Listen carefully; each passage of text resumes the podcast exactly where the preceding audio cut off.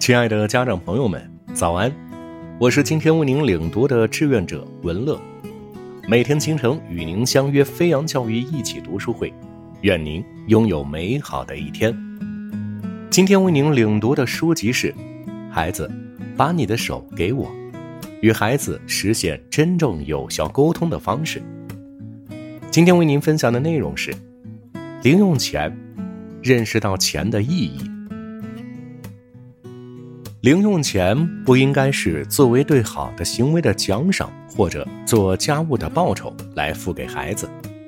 它是一种教育手段，有明确目的，给孩子提供使用金钱的经历，从中锻炼孩子选择和承担责任的能力。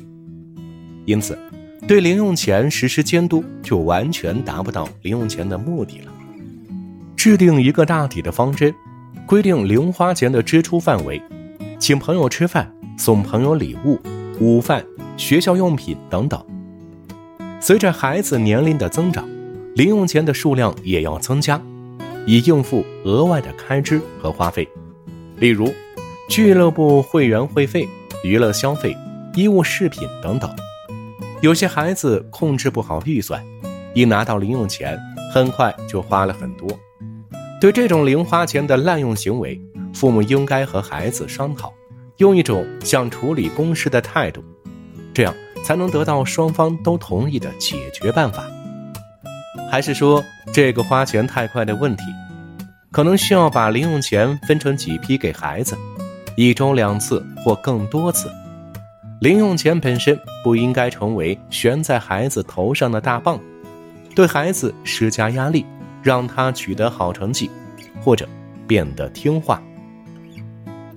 父母也不应该在气头上随意停发零用钱，或者一时高兴随意增加零花钱。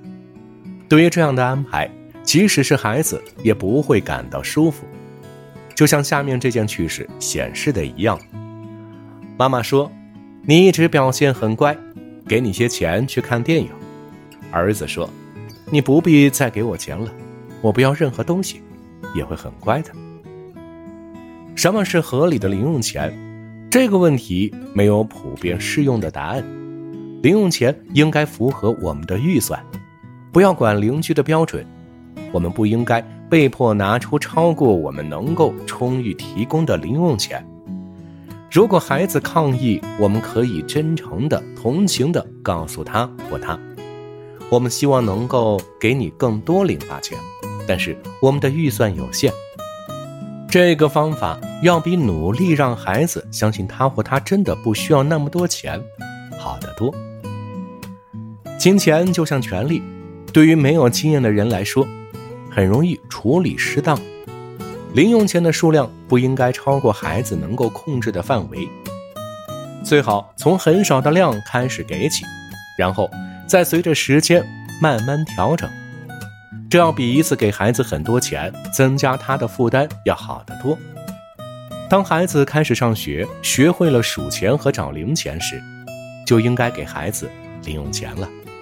零用钱有一个基本的条件，在固定的支出之后，余留下来的零钱应该归孩子自己保存或花费。父母可以帮助孩子成为一个品质高洁的人。一个有着怜悯心、敢于承担责任和义务的人，一个有勇气、充满活力、正直的人。